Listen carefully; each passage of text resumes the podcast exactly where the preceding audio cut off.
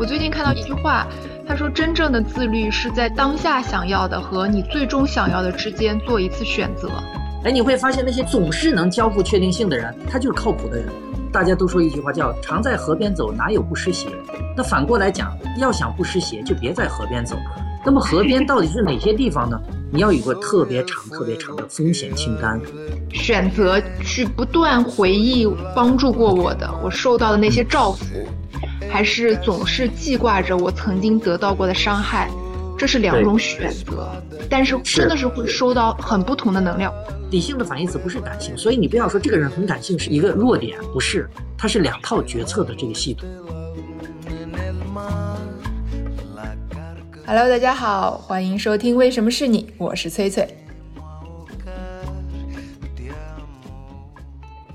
我们今天邀请了一位前辈啊，胡小强老师，历任新浪副总编辑、起点中文网董事长、盛达文学首席执行官。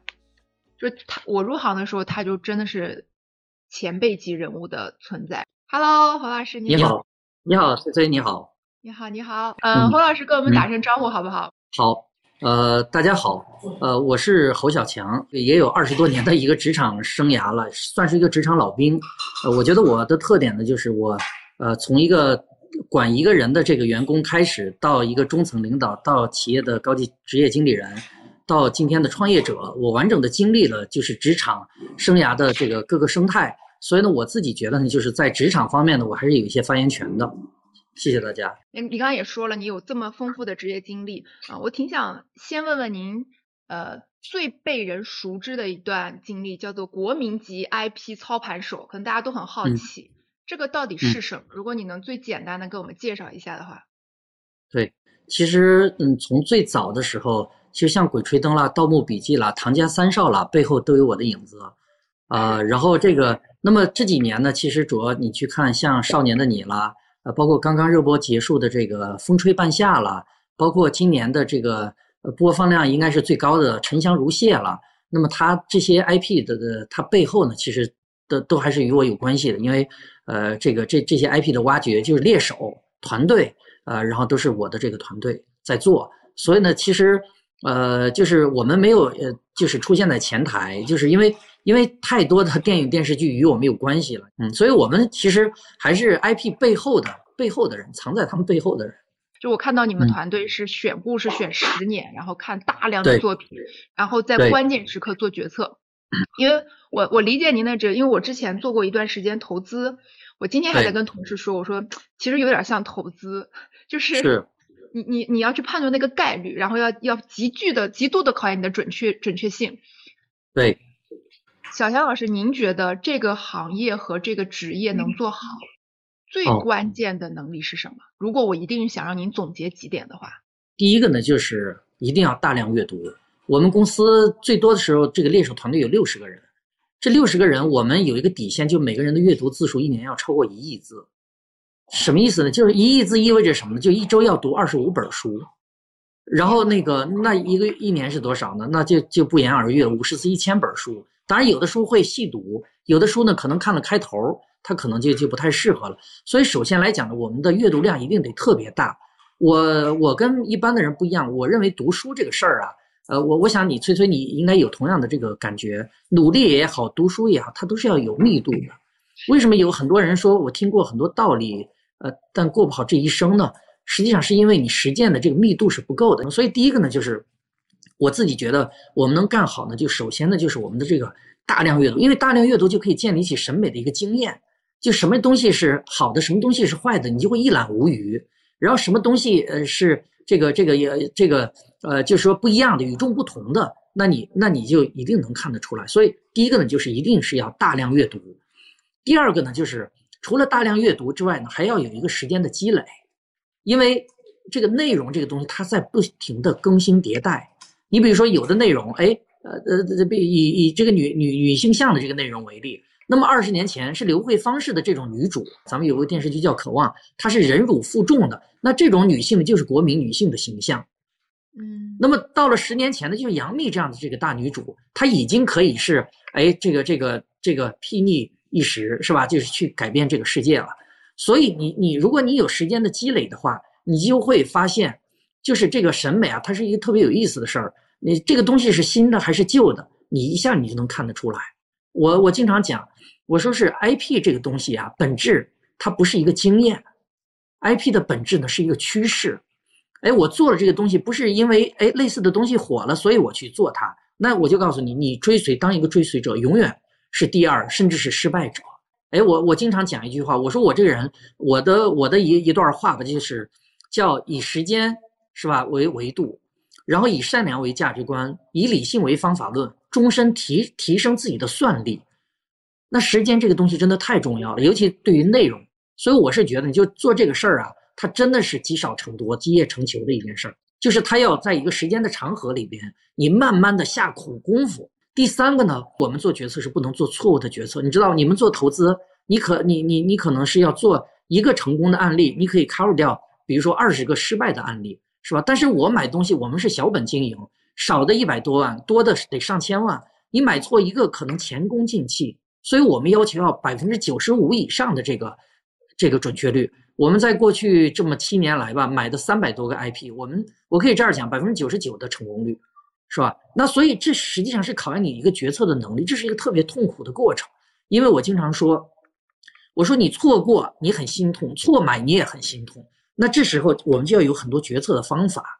那你你比如说举个例子，我们决策里边有我们有一套非常完整的方法论，比如说全票通过的我就买，对吧？那这就是这就是普遍的一个决策决策的逻辑。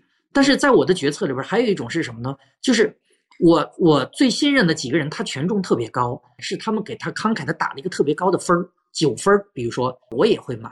我说，IP 这个东西啊，是少数人的暴政，我不相信平均主义。平均主义对我来讲是什么意思呢？要不就是每人一人一票的这个，我我坚决不赞成。找 IP 像找对象一样，你要看他的那个根本的那个面上的他那个极致性。如果根本面的极致性很强，就算有风险，就算有难度，就算有缺点，又怎么样呢？我我我我我我说，其实，在选 IP 这个领域啊，我我不太觉得，就说短板是一个问题。我是我怕的是长板不够长，是吧？就是你的长板要足够，短板无所谓。其实你看咱们现在的这个这个有个有个电视剧，大家都知道，就这几天特别火，叫《狂飙》。《狂飙》可以说是个国民剧了。狂飙其实它的难度风险都非常非常大，我认为一般的人都不敢做这个事儿。我们的风吹半夏也是，当时我去跟所有的人去合作的时候，所有人都说这事儿做不了，太粗粝了，就是太极致了，然后甚至它太有风险了。但是它最终还是成了。所以呢，就第三个呢，就是它特别考验你的决策能力。这个决策能力太胆大了不行，太胆小了也不行。我说就像玩平衡木一样，我们希望自己一直在平衡木上走，而且不掉下去。比如说，你就要经常做决策，因为经常做决策可以让你的决策能力绝对变高，对吧？第二个呢，不做无谓的决策，什么意思？没有意义的决策你就别做了，别让它去干扰你。有的时候我们经常说，哎，穿什么衣服呀，吃什么饭呀，我从来没有这方面的困扰。我要把我的注意力集中在做决策这个事儿上。我我自己，其实我是一个生活上非常低能的人，就是低能到就是我可能二十年都没拿过家里边的钥匙。我什么都不会，就是我真的是一个特别就在这方面是特别弱的人。是为为什么？是因为我要把我的注意力全部集中在做决策上。我每天晚上要打坐，早上要早起，上午从来从来不社交。我要确保我的决策它要非常的准确。你包括做决策，我还有一个理论，就是要做容易的决策。什么意思呢？上医治未病，是吧？最好的医生是你没病的时候就给你治好了，等到你病入膏肓的时候。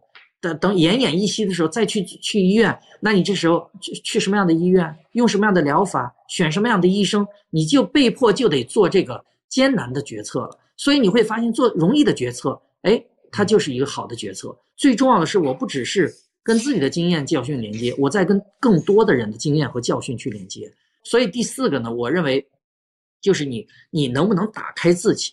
然后去跟更广泛的这个世界产生一个连接，把所有人的经验变成你的经验，把所有人的教训变成你的教训。那这就需要你有一个特别开阔的一个思维模式。我说我从来不害怕别人犯错，我怕的是你不承认犯错，不知道自己犯错。还有一个就是错误没有成为你的一部分，就同样的错误你犯了第二次了，这个是我特别深恶痛绝的。那这个时候实际上它与你的这个思维模式有关系。如果你的思维模式非常开阔，那么你就。会打开自己与更多的人的经验教训连接，所谓见贤思齐，呃，所以我现在呢，就是我觉得这四个吧，就是第一得特别勤奋，是吧？密度得特别够。第二，它需要积累，很多事儿就像黄花梨一样，你不可能有个速成的黄花梨，它需要时间，需要五年、十年、二十年。第三个呢，就是我觉得就是与你的决策、决策的能力有关系。最后一个与你的思维方式有关系。嗯，我觉得就是几句话之内是可以看到一个人的风格的。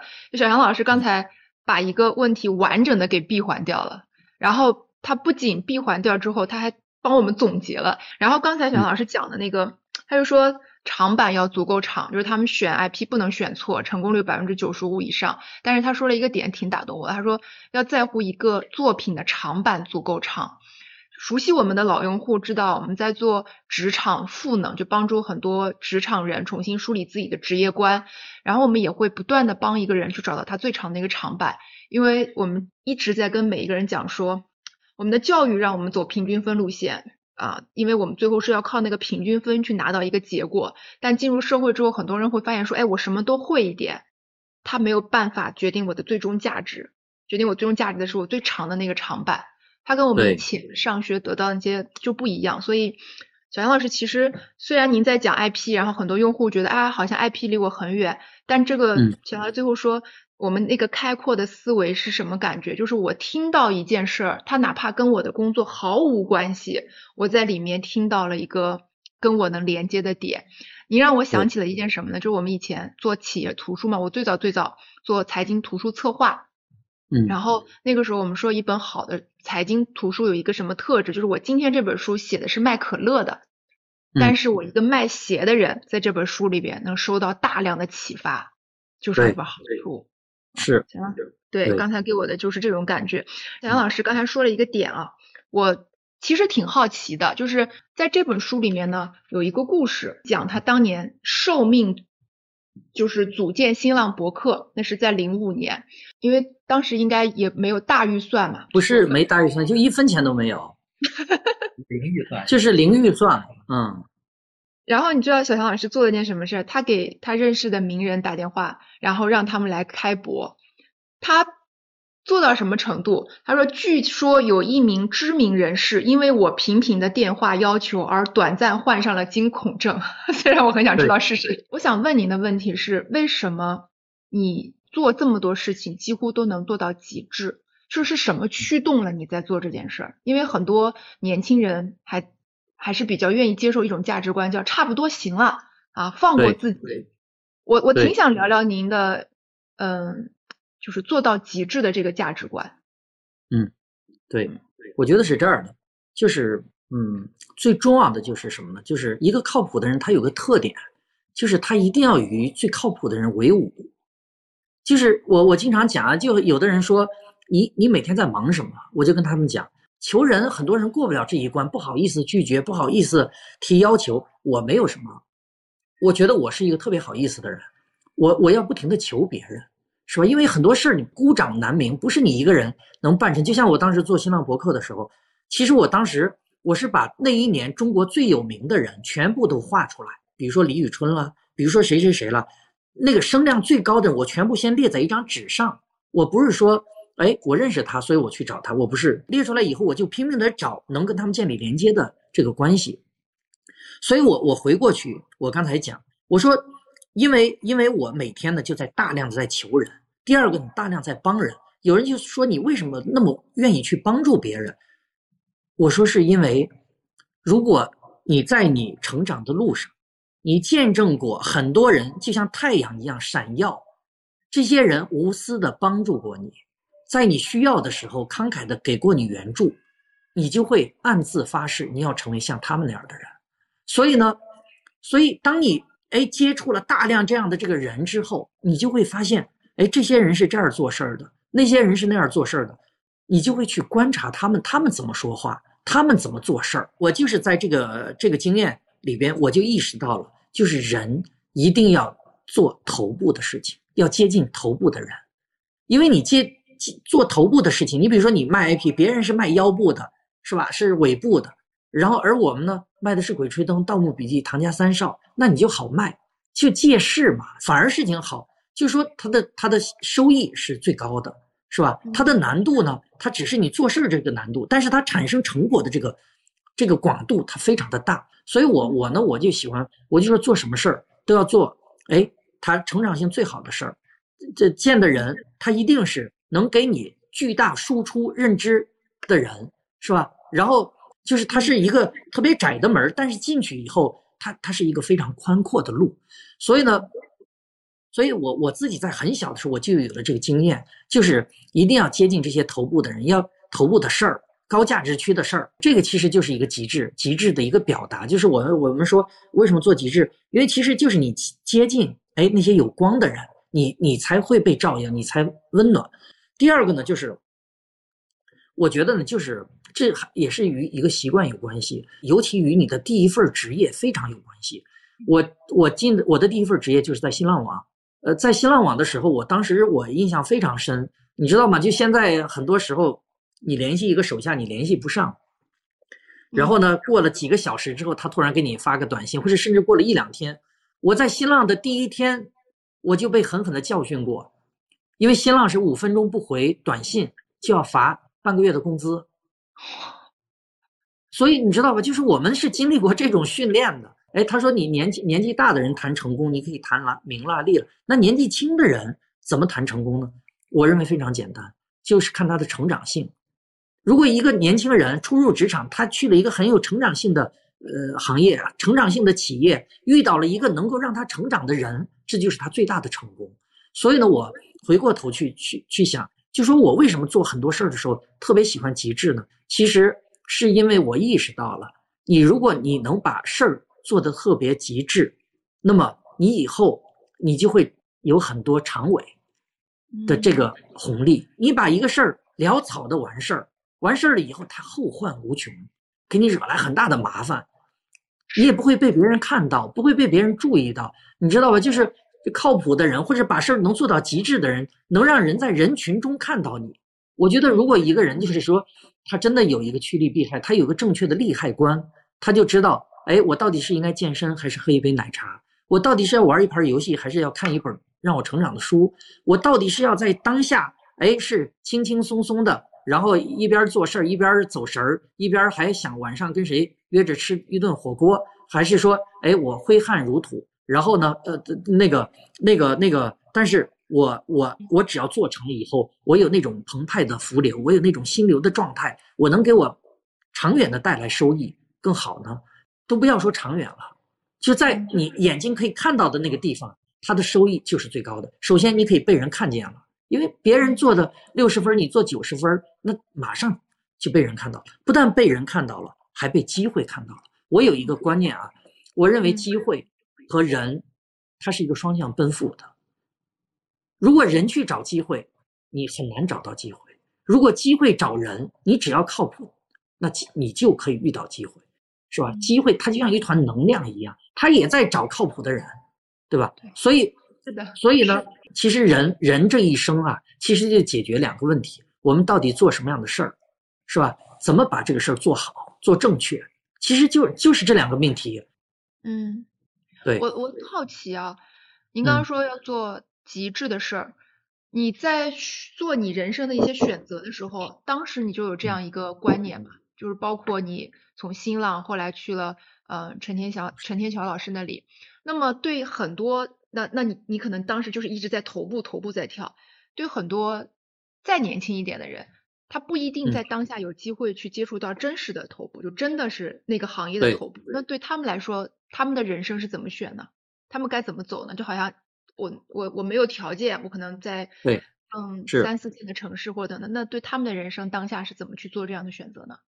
我觉得是这样的，就是在你眼睛能看到的地方找最头部的事儿，接近最头部的人。啊，为什么是变量思维呢？就是你不要因为你有多少能力、多少资源、多少认知，根据你已有的这个东西去做事儿。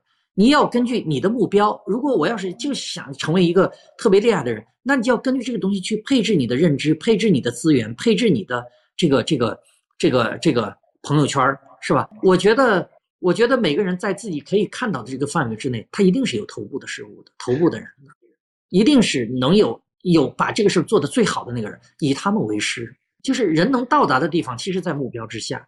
其实我们也都是普通家庭，呃，都是普通的这个学校。我的智商也是一个，我觉得不能说差吧，就是说至少它就是一个平均线的一个智商。家庭呢，它就是一个普通的一个家庭，小城市是吧？小县城，然后呃是上的学也是一个普通的学校。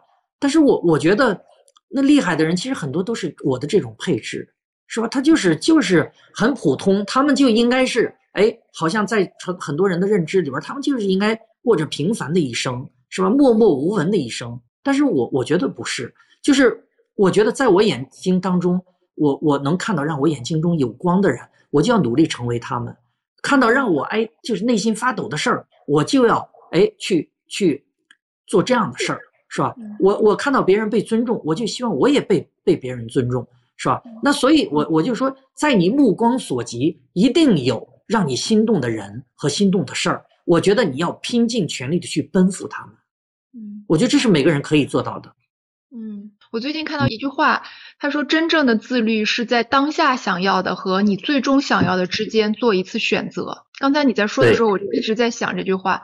其实我们人都是一样的，我们在遇到很多很艰难的事情的时候，其实想退一退的。比如说最简单就是你要做一个比较难的方案，你要挑战一个新的职级，你要写一篇大稿，你当下就是想去刷刷剧。我觉得这是人之常情，但是这句话真正的自律是在你当下想要的和你最终想要的之间做一次选择，然后就是这样一次一次又一次的选择，最后我们就开始变得不一样。嗯，那小强老师刚才提到的一个点，他就说靠谱，他用一句话我挺喜欢的，叫交付确定性。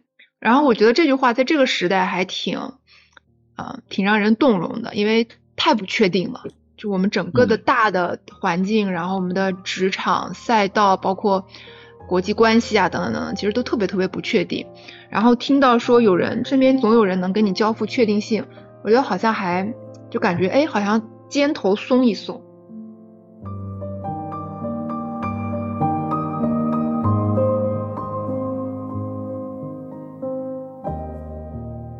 小强老师，我有一个看见演讲叫。呃让二零二三容一点。我们其实从职业观、工作观和管理观，会跟大家去分享说，我们观察到的这一年，让工作、让生活能容易点的一些我们的方法论。那我也想把这个问题提给小强老师，就是如果能让我们的二零二三容易一点，您觉得有哪一些你特别想跟我们分享的？有没有这样子的锦囊分享给我们？好呀，我觉得第一个呢，你你你得有一个长长的风险清单。有一句话，我经常跟我的同事讲，说大家都说一句话叫“常在河边走，哪有不湿鞋”。那反过来讲，要想不湿鞋，就别在河边走。那么河边到底是哪些地方呢？你要有个特别长、特别长的风险清单。嗯，我觉得呢，就是每个人他一生他有两个功课，其中有一个功课呢，就是要完善他的风险清单，不能二过。曾国藩最厉害的一点是什么呢？不是他资质多厉害，曾国藩是个资质非常平庸的人，但是他他为什么能够成为晚清四大名臣之首，成为去世的时候半个圣人，封号是文正，是吧？这是最高的一个谥号。就他为什么会成为这样的一个人？因为他不二过，同样的一个错误，我从来不再犯第二次。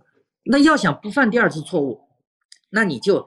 要有个长长的风险清单，这个风险清单呢，不只是自己犯过的错误，你要把你身边的人的那些错误也要，也要这个这个这个叫什么？就是要接纳进来，把书上的那些人犯过的错都要接纳进来。我觉得一个人真的是他的风险清单越长，我觉得呢，他他过难的那种生活的可能性越小。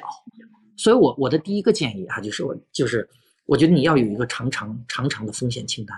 第二个呢，就是我还是其实还是第一个里边的一部分，但是我觉得就是单独拿出来，就是身体，身体出了问题是根本性大问题，所以我对身体非常重视。哎呀，我我我觉得我都成半个体检专家了，因为我每天都在研究身体方面的知识。哎，你比如说很多人不做肠镜，但是实际上你要想不得肠癌，那你只要五年做一次肠镜。你要想不得肺癌，你只要加一多加几十块钱做一个螺旋肺部肺部螺旋 CT 就可以了。其实这都是非常小的一些，所以我是觉得，就是说你要确保你和你的家人身体在这一年不能出现大的问题。不能出现大的问题怎么办呢？做容易的决定，去体检去。所以我觉得有一条，我觉得一定要做一个比较详细的体检，你和你的家人。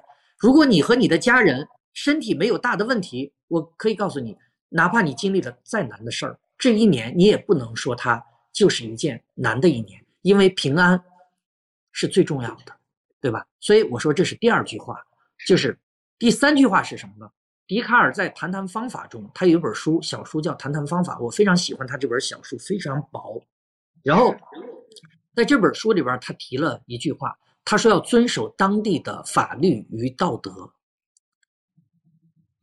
这个是很重要的一句话。其实你发现今今天这很多人是吧，身陷囹圄。所以我说第三句话就是你要遵守当地的法律与道德。第四句话是什么呢？第四句话是。谦卑的谦，嗯，在易经里里边有六十四个卦象，对吧？有有有各种各样的卦象，这些卦象呢分为吉卦和凶卦，有吉祥的卦，有凶卦。但只有，但是易经大家都知道，吉凶是互相转换的，吉卦可以转换为凶卦，是吧？刚开始还这个这个潜龙在渊呢，那很快它就亢龙有有悔了，它不断的在转换。但是只有一卦是无往而不利的卦，叫谦虚的谦，叫谦卦。我们今今天其实很多人因为说错话了、办错事儿了、得罪人了，然后看待一件事情的时候过于轻率、草草率，哎，在处理一个命题的时候感觉到这不过尔尔，放心没问题，所以呢他过得很难。所以我们在做任何事儿的时候，你要如履薄冰。其实我喜欢的状态呢，不是松弛的状态，我是略微焦虑的状态。我觉得是一个人最好的状态，因为你过于轻松。它就显得你很轻率、轻浮。这个世界有生命不能承受之重。既然如此，我们怎么可能去轻松、去有趣，用这些东西去对对待呢？我对“有趣”这个词儿，我本身就很反感，因为有趣的事儿都是舒适区内的事儿，是吧？所以，我我知道，我也我我也是普通人，我也知道，哎，我应该有的时候去接触一些有趣的人、有趣的事儿。但是你你你其实。你要把它的这个份额要要要弄得要低一点。第五个，我觉得就是说，你要想把这个事儿做容易，就是要要有足够的信息密度。嗯，你的信息密度一定得够，是吧？你去做一个选择，你要让你的这个信息要尽可能的在场。对，你要让在场的信息要多一些，否则有很多信息你看不见。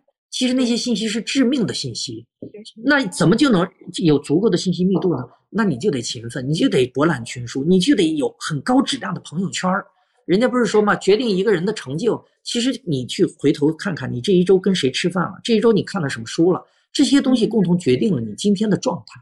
我经常看到一个说法，说朋友嘛，不需要太多，七八个就够了。我我我我说一个词儿，可能有的人都不以为然。我觉得跟我关系可以称得上是好朋友的关系。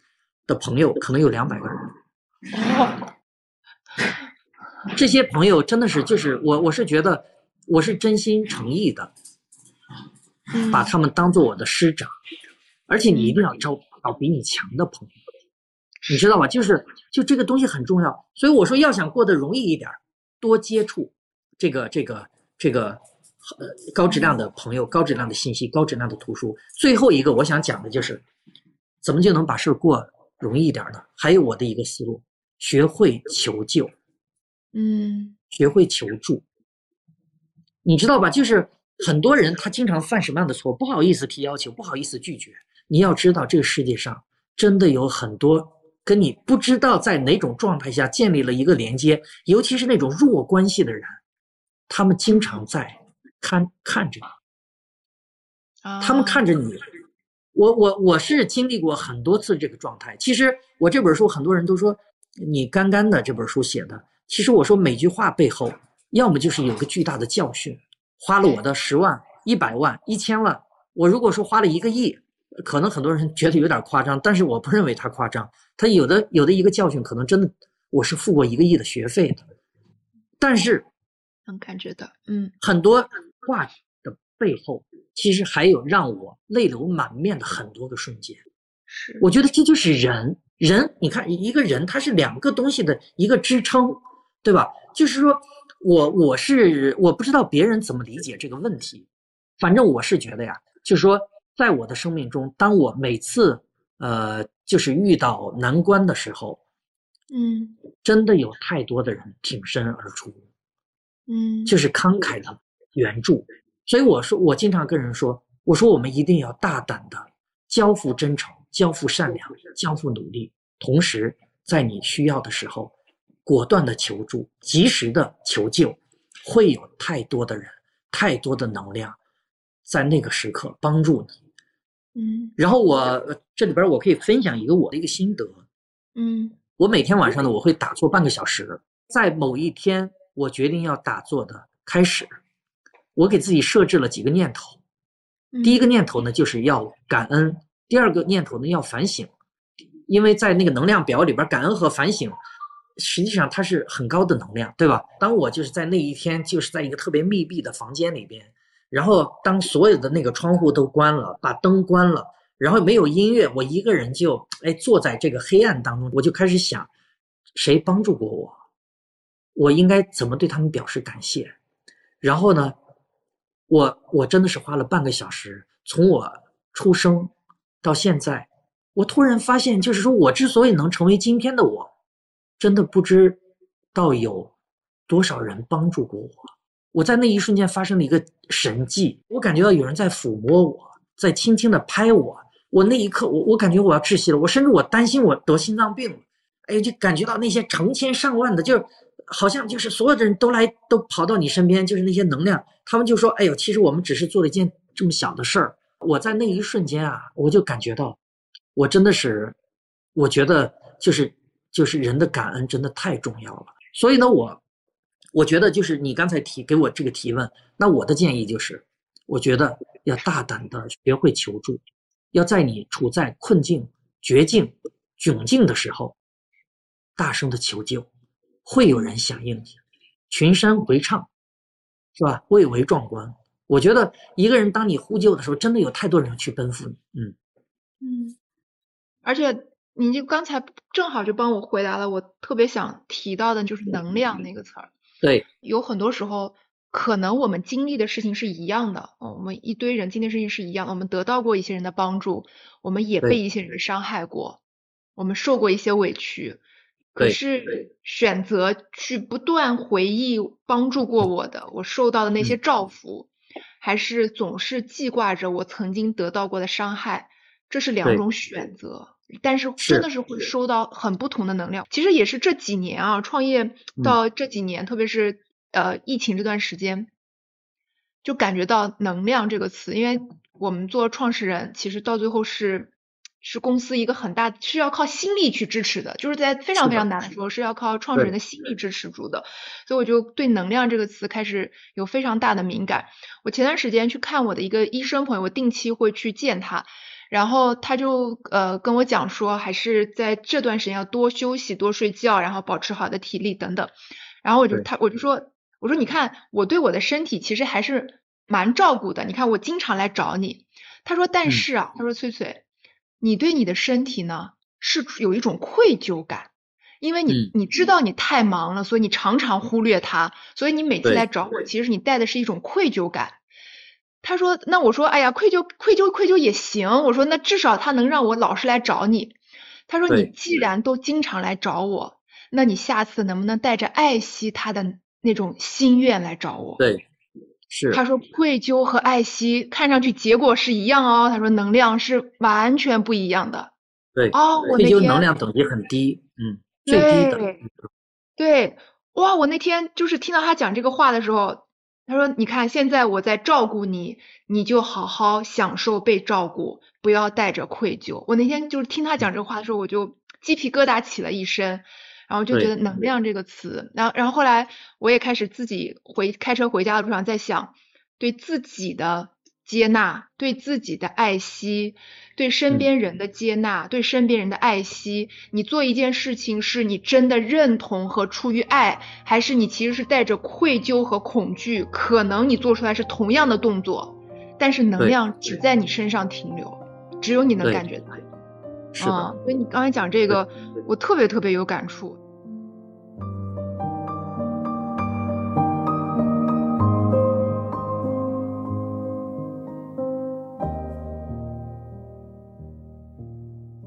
小强老师聊到现在啊，我其实还有一个跟您职业相关的。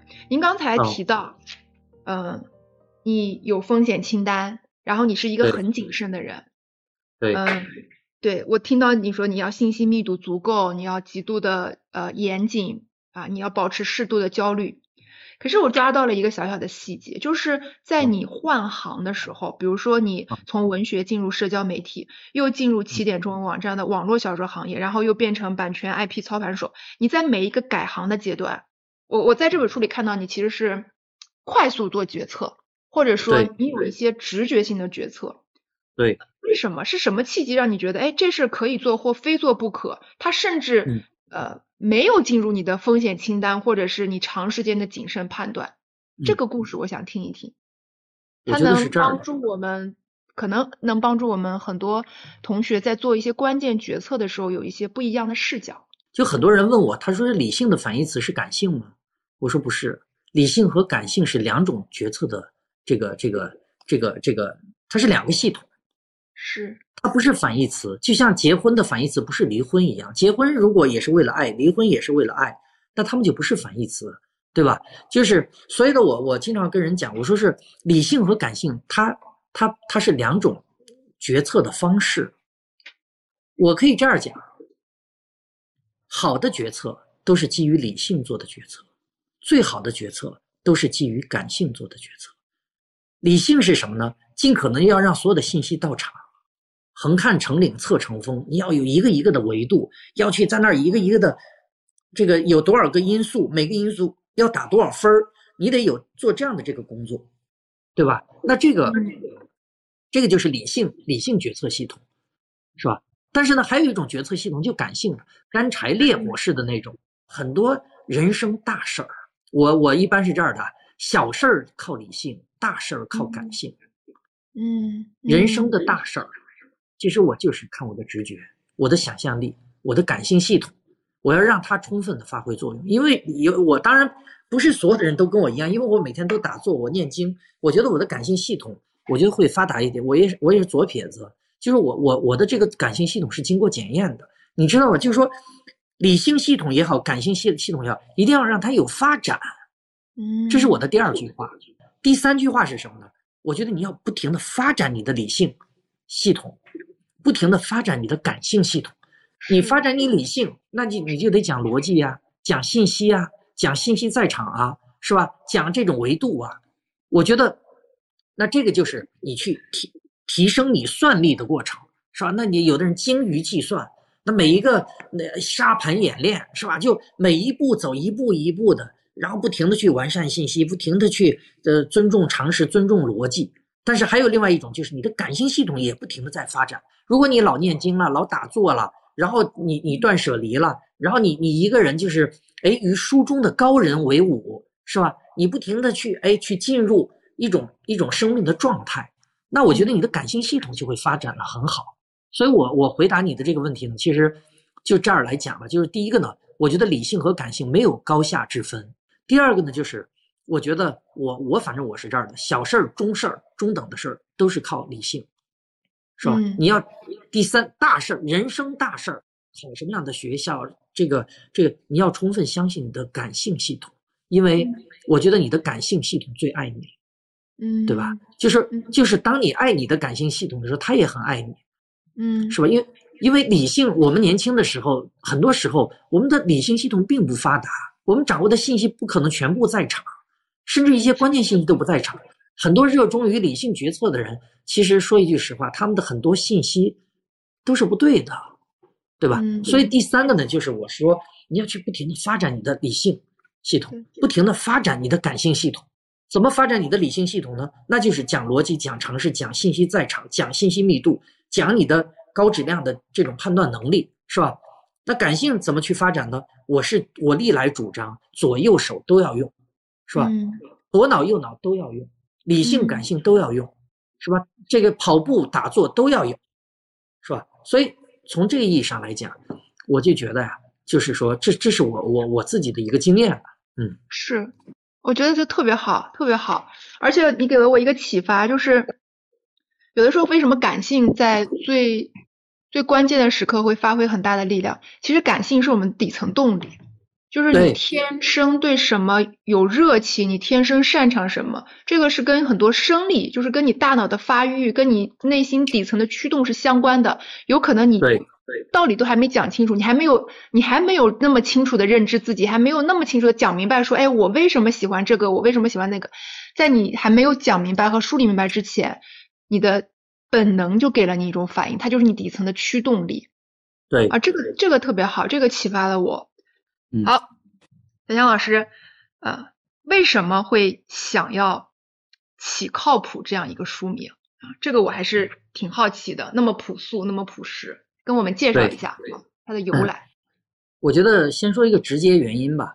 直接原因是因为我在三年前，我不知道你，我估计你也应该见过一个帖子，就是。当上级给下级安排一个任务的时候，下级应该怎么做？我说第一个呢，你要响亮的说收到，然后收到之后呢，然后呢，你要在那个每个里程碑，就是每个节点上，每个里程碑你要主动去给你的上级去汇报。当你遇到难题的时候呢，你要去求助。等到最后结项的时候呢，你要有个结项的一个总结复盘。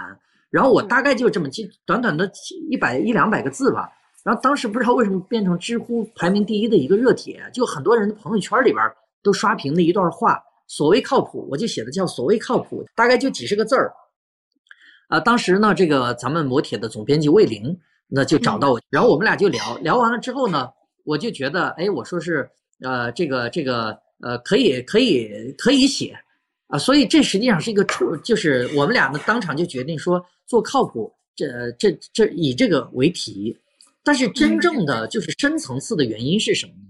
深层次的原因，其实是因为在我二十五年的职业生涯当中，我发现，同样起点的人，甚至有起点高的人，他们泯然众人，而有些哎出身很差、资质很平庸，然后那个那个，你应该说是他捡了一手坏棋的人，哎，但是他们非常奇怪，就是有时候机会会垂青于他们，他们在人群中非常闪耀，他迅速的能被人看到。包括甚至有的时候，他们身处逆境和困境的时候，他们拼尽全力可以走出这个逆境和困境。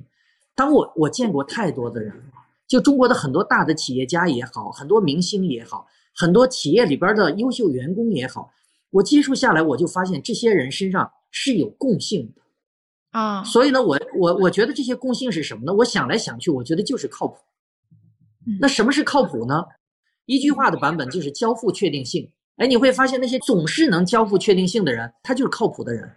你跟他求助，他总是慷慨的帮你，是吧？你给他安排任务，他总是能交给你最好的结果，是吧？你你，哎，你你你跟他分享一个东西的时候，你总是能得到更大的安慰，就是他总是能给你确定性，超乎你所意料的那个，或者至少达到你意料的那个。我还有三句话的版本，我说什么叫靠谱呢？我说说到做到，收到收到做到，说到做到和想到做到。什么叫收到做到呢？就是上级给你安排任务的时候，哎，你说收到，收到其实意味着就你接受了一个信任托付，那你就从你接到这个信任托付开始，你就绝不辜负信任，必须要交付他超过他想象的那个结果，那这就叫说到做到。什么叫说到做到呢？是吧？我们有的时候不是上级给下级安排，我们有的是朋友之间、同事之间，甚至是合作伙伴之间，是吧？然后呢，我说的的事儿，我说一不二。是吧？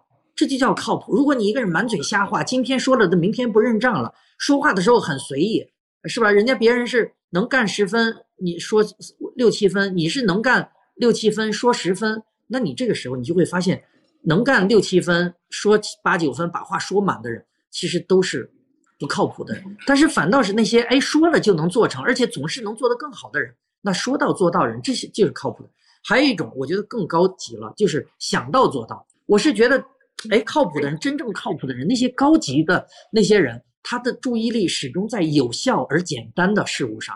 就是，哎，我知道我要成为一个什么样的人，我应该向什么样的人学习，我应该跟接近什么样的人，是吧？看到一句话，我到底是相信还是不相信？我我对信息有个真实的判断。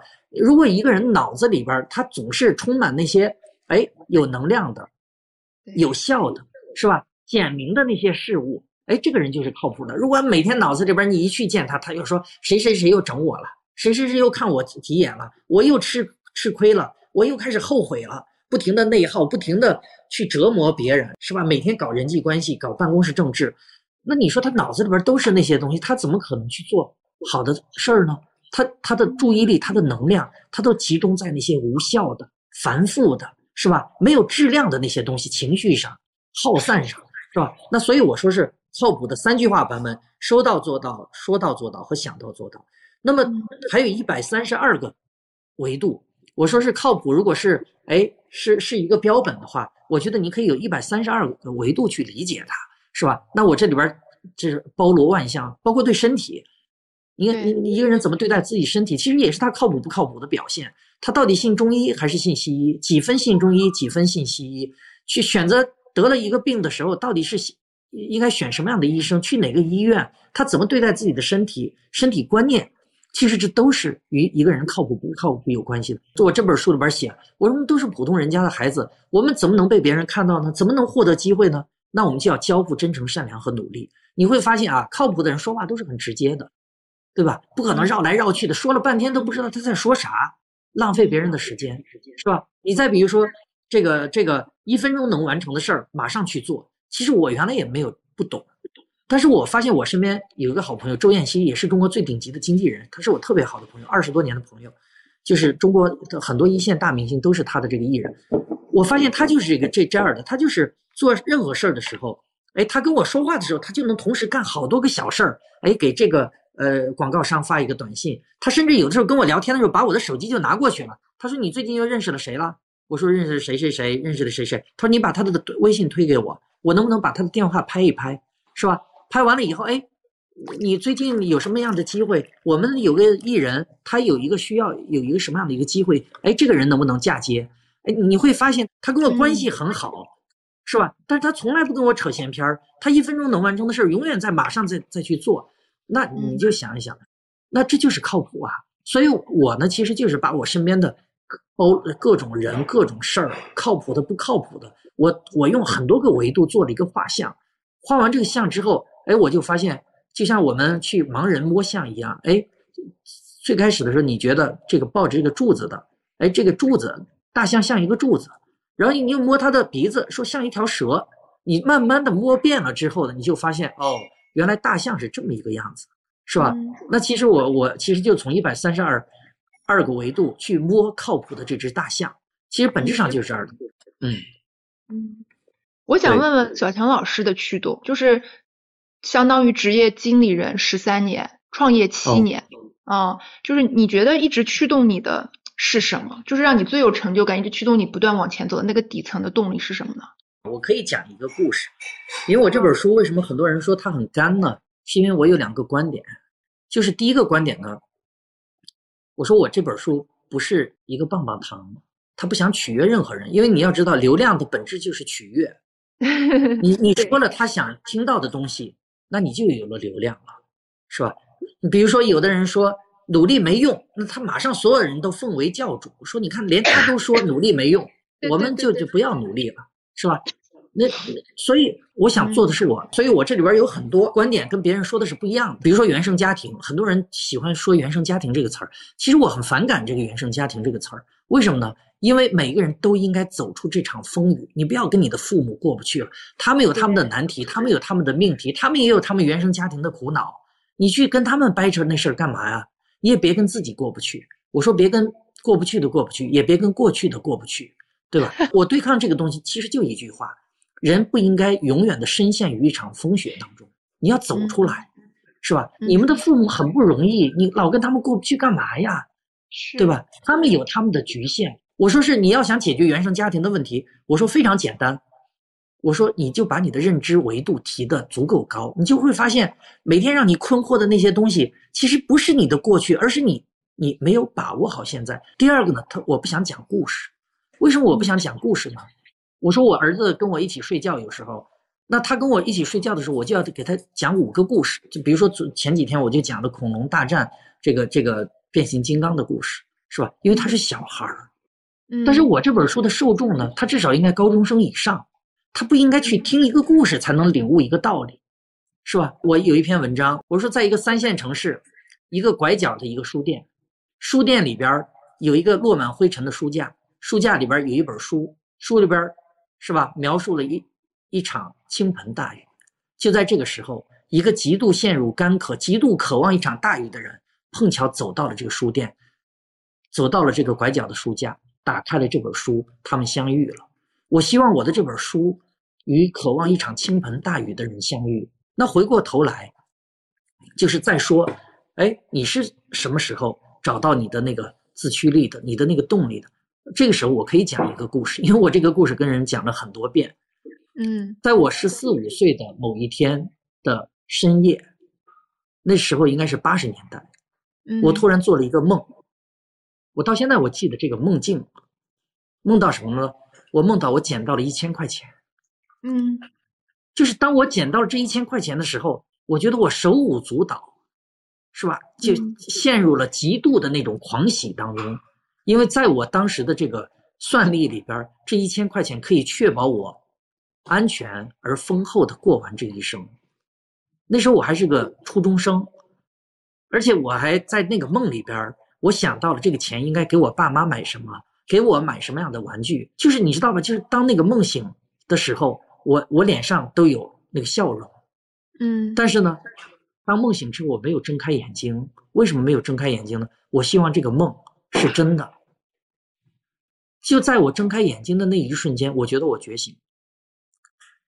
我应该让自己成为一个有力量的人，能够带领我的家庭走出困顿顿的人，应该让我成为一个了不起的人。就是在十四五岁的那一年，所以我印象特别深。就是我读高中的时候，我很长的一段时间每天是跑一万米的。哦，我为了长个儿，我每天在那个就是那个栏杆，就是那个钓竿那儿，我要钓自己半个小时。然后我早上四五点就要起床去背英语，然后反反复复的。那天那个的邓亚萍那经纪人来，我我还说你跟邓亚萍说一下，我说他对我影响很大。为什么？因为我反复的看他们打打那个乒乓球，嗯，我就得到了极大的鼓励。我说他这么个子矮，他都能成为世界名将，成为乒乓球统帅。我说，我说为什么我不可以？所以就是从那一天开始，就从那一个梦之后开始，我觉得我每天跑一万步，我每天四五点就能起床背英语，然后我就不停的去去努力的去学习。其实。一直到后来，我就有养成了这个习惯。这个习惯是什么呢？就是我是一个平凡的人，但是我要过不平凡的人生。嗯，我说天地生我，绝不应该令我陷入平庸的一生。我说，当我十四五岁那个梦境中，我充满喜悦；当梦醒之后，我不忍睁开眼睛，但是我觉得我就真正的觉醒了。当我把不想睁开的眼睛睁开之后，我觉得我就觉醒了。我想说，你看，在人群中，大家都可以看到他，嗯，是吧？嗯，所以我在做任何事儿的时候，我都会跟自己讲：我说别人可以做头部，我也要做头部，是吧？别人可以做成事儿，我也要做成事儿。我不会说，哎，因为我是普通的家庭，别人的家庭多好呀。不会说，哎，你的过去经验这么少，你你这个事儿你能做吗？我不会的，是吧？我我觉得我。我的努力要比别人要多一些，是吧？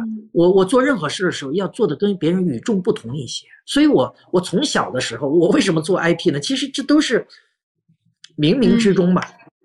就是我就我就对辨识度有理解，我我觉得我就是要不一样，要做做做到极致。所以我我在那个时候我就认为人不应该给自己设限，就不停的突破，不停的突破。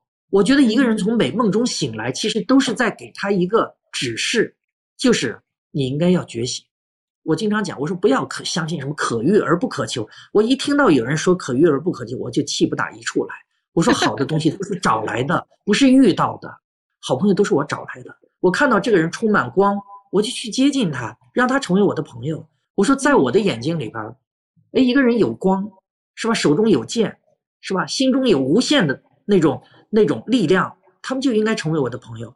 凭什么他不应该是我的朋友呢？所以我相信，找当一个人从美梦中醒来的时候，其实他得到了一个巨大的、莫大的指示。这个指示就是你应该努力去实践你的这个梦。嗯，让美梦成真。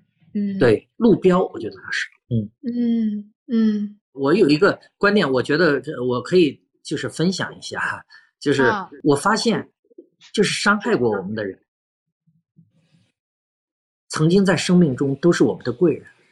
我们每个人都会有这样的，都都会有这样的这个经验，对吧？就是我们被人害过，我们就是闷闷闷不乐，是吧？就是沉浸在这种负面的情绪当中不能自拔。我在那一天呢，当我感受到那些，哎，就是那些铺天盖地来拥抱你的那个能量之后，我突然就想到，我说那些伤害过我的人，我该怎么对他们呢？嗯，就在这一瞬间，我突然有了不一样的感悟，我发现。所有伤害过我的人，都曾经是我生命当中给我带来一个巨大机遇的人。就是我发现这些人跟我离开，就有点像是，哎，他们来了却他们的给你的一个一个欠债，他们帮助过你，他们挥手自兹去，跟你挥挥手作别，然后呢，他们就下了车了。以后余生你们可能就不见了。他只是找了一个契机。哎，通过这个契机，让你们割袍断义，让你们哎，就是决绝的离开。哎，所以，所以你你看，这人人与人之间的关系真的太奇妙了。我这本书里边还提到了一个我的一个观察，就有的人说，哎，你年轻的时候辛苦一点，老了的时候就就没罪受。我说我不这么认为。我说人生本质上它就是无数个小确幸和一个大的悲剧。像这个所有的那些厉害的人，其实他们很多人都是穷困潦倒。现现在的一个一个特别悲伤的一个一个的时刻，像曾国藩，贵为曾国藩，是吧？天津教案发生之后，闷闷不乐，郁郁而终。我说曾国藩的一生不是成功的一生，不是成事的一生，是风雨飘摇的一生，是一个人孤独的一生，是他不停的被打败，然后他又孤独的站起来的一生。其实天津教案之前呢，曾国藩他已经是直隶总督了，是吧？是晚清四大名臣之首，他的地位已经这么高了，他前半生都跌宕起伏，不停的被打败，不停的被打击，就凭他那那那个残存的一点点的那种心力，他爬起来。那么天津教案发生之后，然后举国人皆曰可杀，就所有的人都说曾国藩这个人是个卖国贼，应该把他杀掉。他为什么站在洋人那一边呢？他保荐了他的弟子李鸿章，然后出任直隶总督，然后在帝国的黄昏，你可以想象，就是一个老人，就他他在他的院子里边，他说我一个人要散一散，然后就在那个深夜，然后呢，他就突然就死去了，死的时候才六十几岁，他的一生，他是风雨飘摇的，是孤寂的一生，是不断的捶打自己的一生，他把所有的锋利都指向自己。晚年还有牛皮癣，各种各样的病，头晕的病，是吧？然后不被人理解，但是呢，他是人类的高光，是人类群星的闪耀时的一颗巨星。我觉得人生就像一条波澜起伏的大河一样，有的时候哎很宽阔，有的时候很湍急，有的时候呢突然之间消散，那又怎么样呢？我觉得我们对人生的体验就是，我们至少要有过几个高光的时刻。如果你有过这几个高光的时刻，你就发现自己没有觉得虚度。谢谢小强老师，我非常非常感动。最后你说那段话，我觉得就是你想成为谁，你就会看到谁。小强老师在给我们展示一段生命的历程。谢谢你，小强老师。我们下一次有机会再聊。好啊，崔崔，谢谢。拜拜，小强老师，谢谢你，谢谢您的时间。好，然后最后再跟大家推荐一下我的开年演讲，二月二十三号我们会有三个小时的连续演讲，我会把过去这一年我们从用户当中学到的，我们从所有这种像小强老师一样的嘉宾身上学到的，我们总结到的、观察到的，啊。九个层面的跟职场相关的认知分享给大家，帮助我们每一个人在二零二三年过得更容易一点。好了，谢谢你的关注，我们下次再见。感谢大家收听本期的《为什么是你》，我是崔崔，欢迎大家订阅我们的节目，下期见喽。